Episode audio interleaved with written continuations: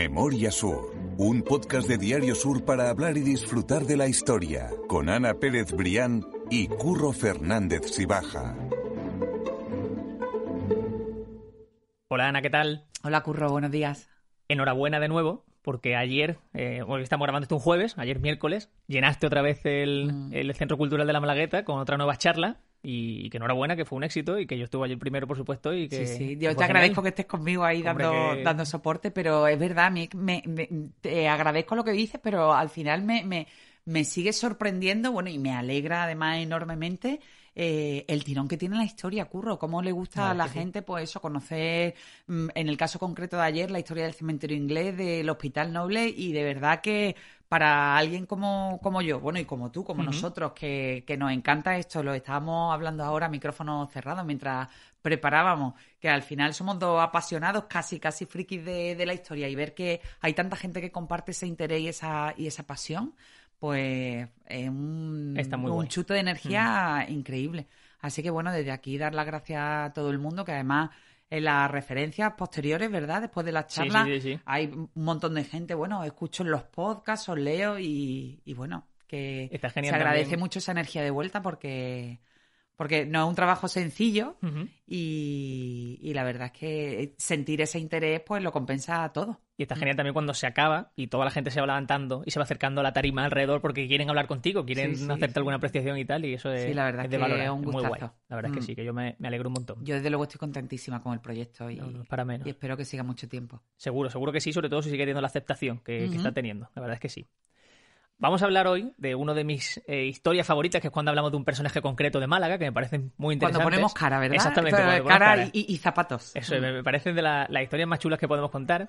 Y esta nos va a llevar otra vez al Valle de Cameros, que es un lugar muy importante para Málaga, a pesar de que no está en Málaga, Mm. porque hemos hablado ya de algunos personajes que nacieron allí, en el Valle de Cameros, pero nos faltaba uno. Sí, efectivamente. Hoy vamos a contar la historia de Felisae.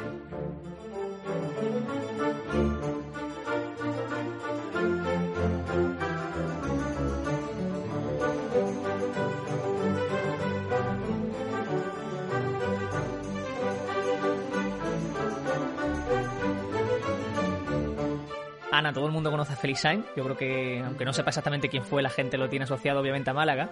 Y yo no quiero que te sientas mayor, pero en el inicio del artículo empiezas hablando de una avioneta que pasaban por la playa lanzando regalos. Sí, Eso es algo que yo no he vivido. Bueno, es que No tú eres No, insultantemente t- joven. tampoco tan joven, pero, lo he escuchado yo, en casa, Yo pero que la verdad es que no lo además sé. cumplí ayer 45, que no me da vergüenza decirlo, al contrario, me, me- me gusta decir la, la edad.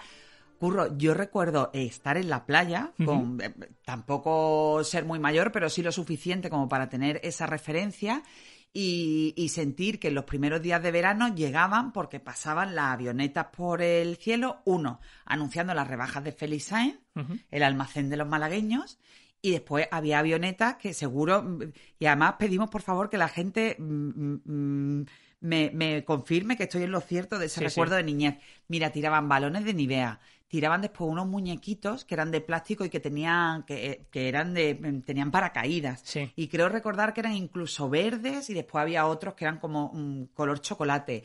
Eh, tiraban aviones de corcho. Bueno, y esa fiesta que se montaba en la orilla de la playa con los niños cuando aparecía la avioneta de, de los balones de Nivea y de los muñequitos Sí. paracaidistas, increíble. Pero eso recorría toda la costa, ¿no? Sí, sí, toda la costa. Y después venía la avioneta de, de Felizán. que no recuerdo yo si las avionetas de Felizán tiraban algún algún obsequio, ¿no? Pero, pero ya te digo que, que esa imagen la tengo en el recuerdo buah, como uno de los mejores momentos de, de la playa. De- Es que no, no lo he vivido, pero me da envidia porque Sí, tiene sí. que ser muy guay que tú estés como niño en la playa y que empiecen a eh, caer regalos del y cielo. además cuando eres un niño y está ese espacio del verano donde no son vacaciones sino que es veraneo, es decir, donde no tiene otra cosa mejor que ir a la playa y, y echar allí De el, el veraniega. tiempo, sí, sí. La verdad es que ese recuerdo es fabuloso y estoy convencida de que mucha gente de la que nos está escuchando compartirá conmigo ese recuerdo. Yo eso sé que existía por, por mis hermanos, por mi familia, que son mayores, pero yo la verdad no lo he vivido.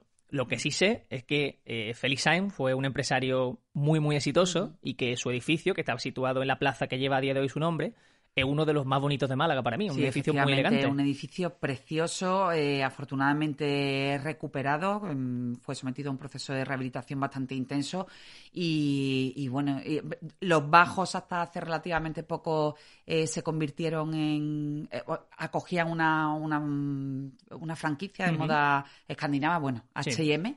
Y bueno, pero en, en un tiempo eh, no tan lejano, yo también soy capaz de recordarlo, tú no, curro, pero era eh, los almacenes de Félix, ¿eh? que eran los almacenes de los malagueños. Una referencia absoluta en el comercio en Málaga. Sí, sí, absolutamente. Lo que no se sabe, o lo que no sabemos mucho sobre la vida de, de Felisain, sí sabemos que fue del Valle de Cameros, como decíamos al principio del podcast, igual que otros dos ilustres malagueños. ¿Cuáles eran esos ilustres malagueños de los que ya hemos hablado y que también procedían de esa zona? Pues mira, Félix en concreto eh, nació en San Román de Cameros, en La Rioja, en 1859, pero justo ese lugar eh, se convirtió en, la cuna de, como bien dices, de, otras personalidades que vinieron a Málaga atraídas por esa, eh, por esa condición de tierra de oportunidades y que, y que supusieron una revolución en la Málaga industrial de final del 19. De hecho, sin ellos casi casi que no estaríamos hablando en los términos que lo hacemos hoy.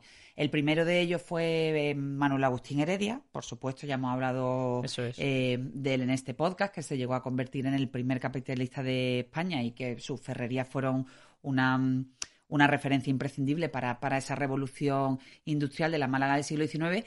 Y la otra eh, gran figura fue Martín Larios Hilario, que fue el primer marqués de, Lario.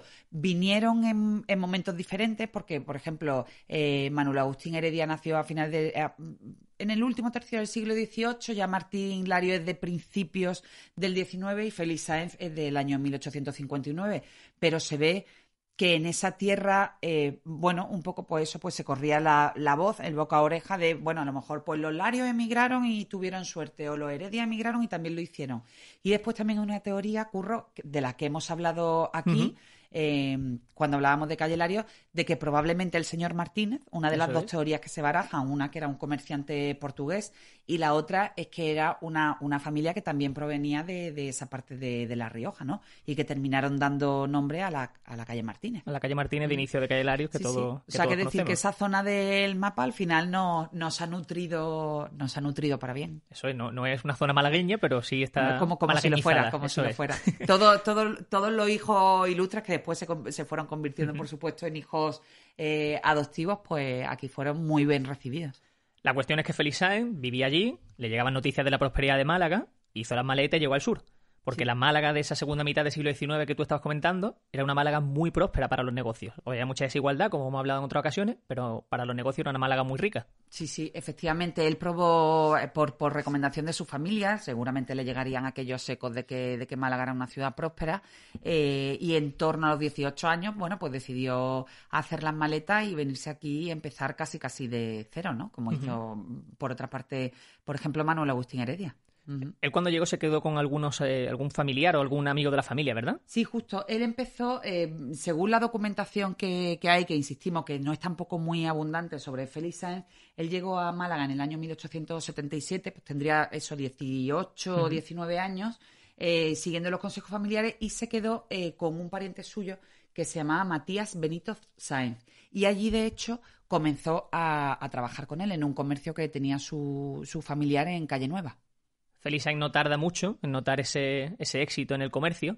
Y hay una anécdota, que es más bien una leyenda, porque no está confirmada, pero que sí nos habla muy bien de la fama que tenía Felisain en esa época, que me parece muy relevante. Sí, efectivamente. Yo la encontré en un artículo que, firmaba María Encarnación Cabello y Andrés Camino, y, bueno, con esa anécdota un poco se dejaba constancia de, lo que representaba también el, ímpetu y las ganas de, prosperar de Felisain, ¿no? Entonces, bueno, se habla de que una mañana cuando, cuando Félix fue a abrir el, el comercio de, de, su familiar, bueno, pues se quedó sorprendido porque unos operarios municipales estaban demoliendo directamente el edificio por amenazas de, de ruina, pues con todo el género dentro.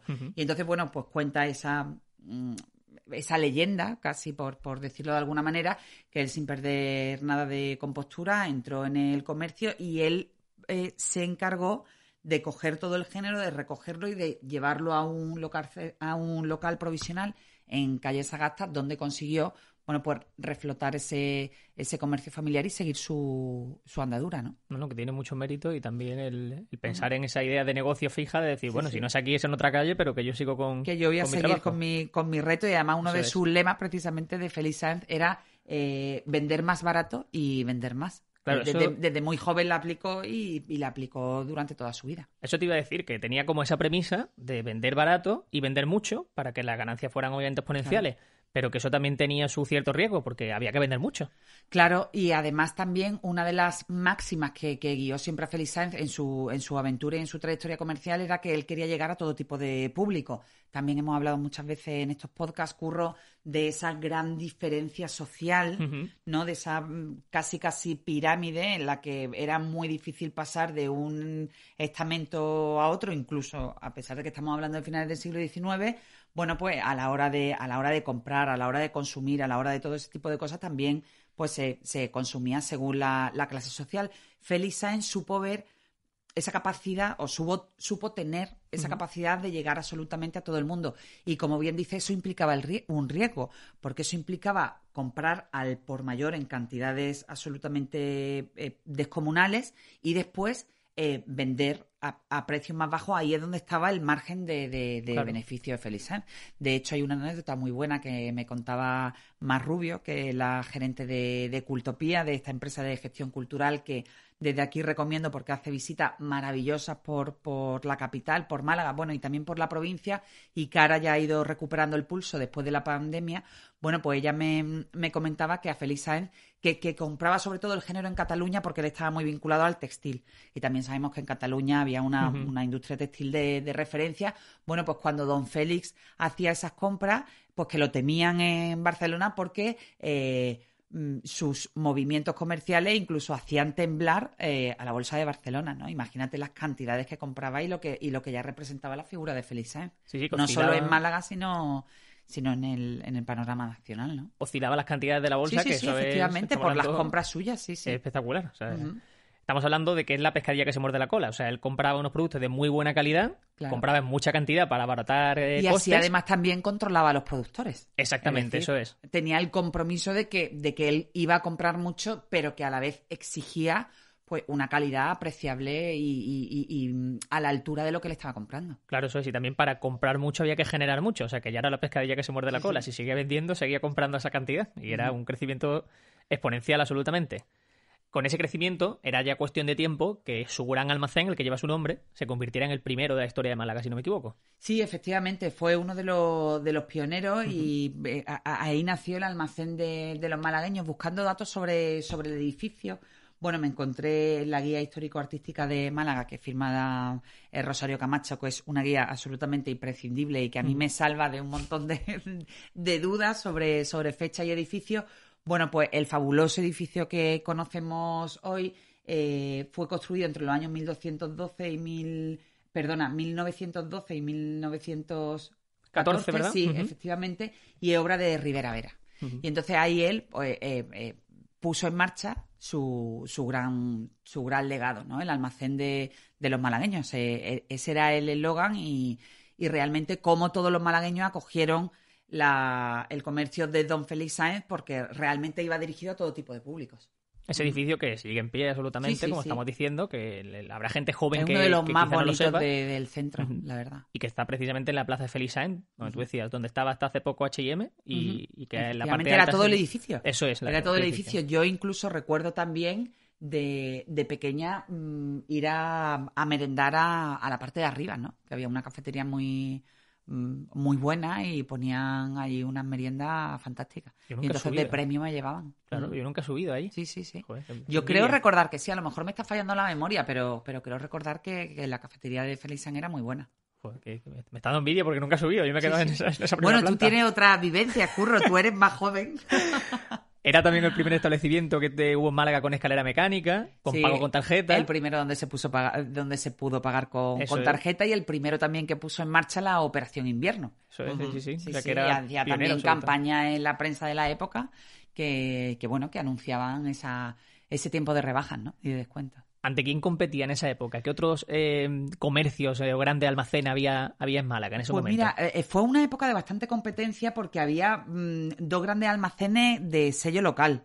Ahora estamos muy acostumbrados a eso, a hablar de las grandes franquicias, incluso del corte inglés que fue posterior, pero en la época donde Felician abrió su, abrió, abrió su establecimiento estaban los almacenes Álvarez Fonseca en Calle Nueva y Gómez Ragio en calle, en calle Larios, en, en, calle Liborio García, donde... No, perdón, en calle Liborio García estaba otra firma que también fue muy famosa Eso es. en la década de los 70, que fue Walworth, que, que es donde, donde ahora se ubica otra franquicia también de referencia como es Zara, en calle Liborio García.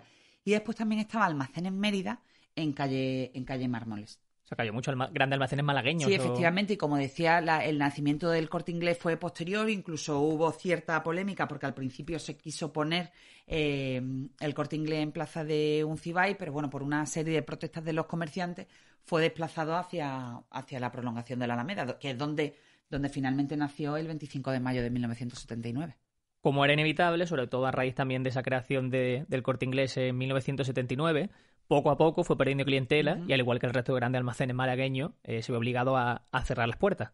Pero el legado de Felisain fue mucho más allá del comercio y aparte tuvo una vida muy activa en la, en la propia política malagueña. Uh -huh. Sí, efectivamente, su, su, legado comercial pudo prolongarse durante tres generaciones hasta que cerró sus puertas a, a finales del siglo XX Uf, estoy diciendo a finales del siglo XX que otro siglo y, parece, sí, sí, y, eh, y fue ah, antes de ayer. Eso es. Sí, sí.